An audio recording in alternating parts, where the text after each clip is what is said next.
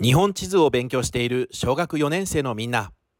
日本全国は47都道府県あるよね。その一つである静岡県。日本地図の中では太平洋に面している金魚の形をした場所を探してみよう。そこが静岡県だよと教わることが多いそうな。確かに金魚の形をしている。でも最初から日本地図の中から金魚の形を見つけるのは大変だよね。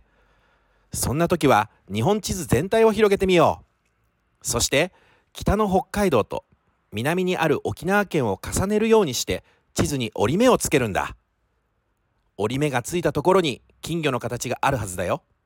そうそこが静岡県だ。